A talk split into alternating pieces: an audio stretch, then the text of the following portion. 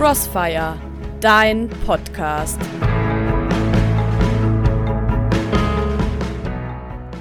Halloween. Gespenstige Verkleidungen und ausgehöhlte Kürbisse, ausgelassene Partys. Halloween hat doch sicher nichts mit dem Christentum zu tun, oder doch? Halloween kommt von All Hallows Eve, ist also nichts anderes als der Vorabend von Allerheiligen. Und an Allerheiligen feiern wir als Kirche alle Heiligen, die die Kirche in 2000 Jahren so hatte. Allerheiligen ist quasi der internationale Tag der Influencerinnen und Influencer der Kirchengeschichte. Und je größer mein kleiner Sohn wird, desto mehr wird mir klar, wie wichtig Vorbilder sind und wie groß beispielsweise die Rolle der Eltern auf ein Kind ist. Denn es ist unglaublich, wie viel ich von meinen Gewohnheiten, meiner Sprache, ja auch von meinen Ticks plötzlich bei meinem Kleinen entdecke. Und das ist ja nur ein Beispiel unter vielen.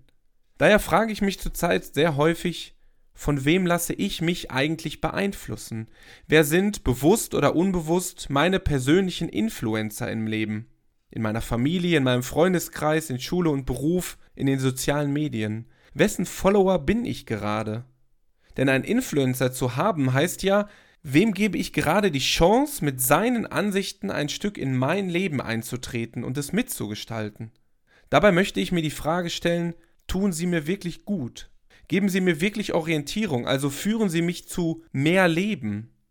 Oder lenken Sie mich eigentlich nur von einer guten Entwicklung meines Lebens ab? Halten Sie mich an der Oberfläche des Lebens, ziehen Sie mich weg von mir selbst. Täuschen mich vielleicht mit Äußerlichkeiten oder einem Perfektionismus, der mich krank machen kann.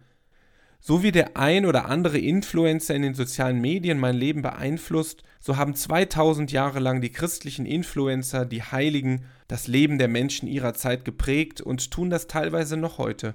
Der heilige Martin zum Beispiel, der seinen Mantel mit einem Bettler geteilt hat. Echte Social Skills sozusagen.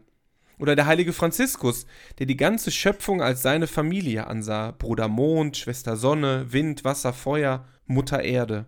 Das ist mal tiefgreifendes Umweltbewusstsein. Oder die heilige Mutter Teresa, die einen einfachen, ja ärmlichen Lebensstil gewählt hat, um rauszukommen aus dem goldenen Käfig ihrer Welt und in innerer Freiheit für bedürftige Menschen da sein zu können. Minimalismus pur. Sie alle haben nicht aus trüben Quellen des Egoismus, der Macht, der oberflächlichen Reize gelebt, sondern aus der echten Quelle der Liebe, Gott.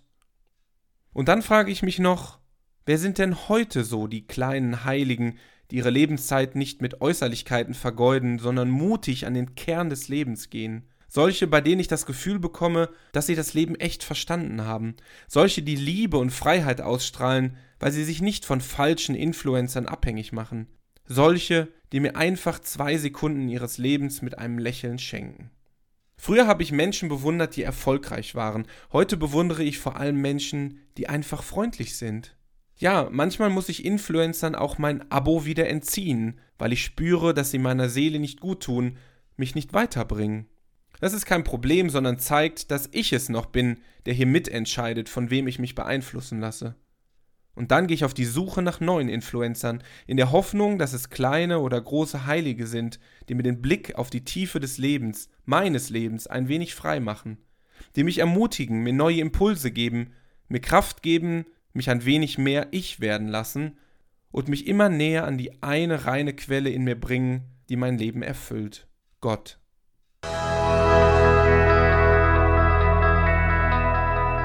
Tabor Pray Network